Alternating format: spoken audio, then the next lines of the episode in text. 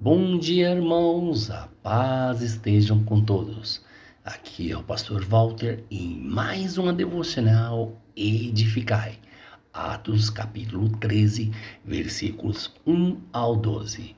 E o tema de hoje é Barnabé e Saulo.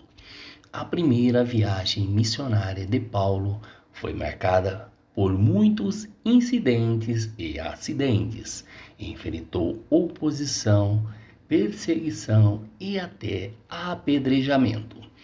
Essa viagem missionária contém um relato do primeiro período de atividade missionária de Paulo e Barnabé. E a que mais tem direito de ser chamada de viagem missionária.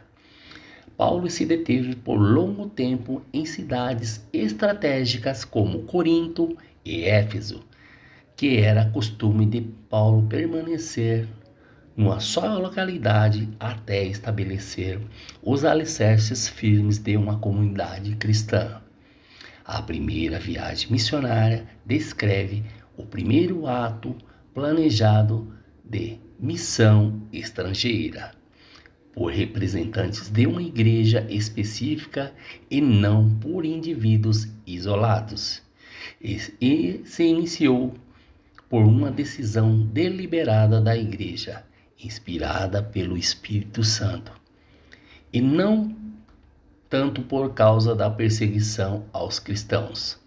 A igreja de Antioquia tinha profetas e mestres, e esses receberam de direção clara do Espírito Santo para se separarem de Bernabé e Saulo para um chamado específico.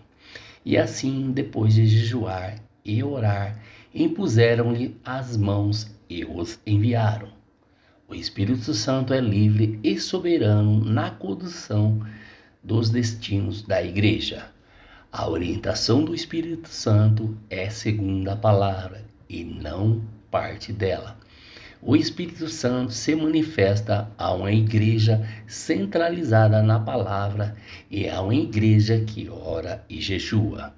O Espírito Santo não age à parte da igreja, mas em sintonia com ela.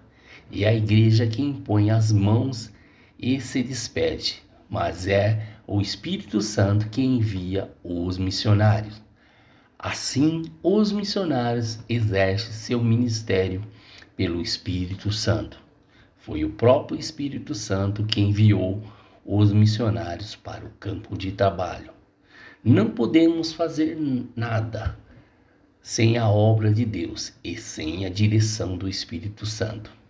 Ele nos foi enviado para estar para sempre conosco. Ele nos guia a toda a verdade. Precisamos do Espírito Santo. Dependemos do Espírito Santo. A igreja não pode conseguir uma única conversão sem a obra do Espírito Santo. Os pregadores não terão virtude e poder para pregar sem a ação do Espírito Santo. Onde alguém se abre para o Evangelho, o diabo cria resistência. A ilha de Chipre havia sido conquistada pelos romanos, uma cidade infame em virtude do culto a Afrodite, a deusa do amor. Também era sinônimo de imoralidade e luxúria. Aquela época era marcada por grandes superstições e ali os missionários já enfrentavam oposição. Elimas, o mágico, tentou se opor para desviar a fé do pró-cônsul. Mas como Saulo estava cheio do Espírito Santo, logo teve discernimento e repreendeu. Teve uma revelação clara da obra maligna.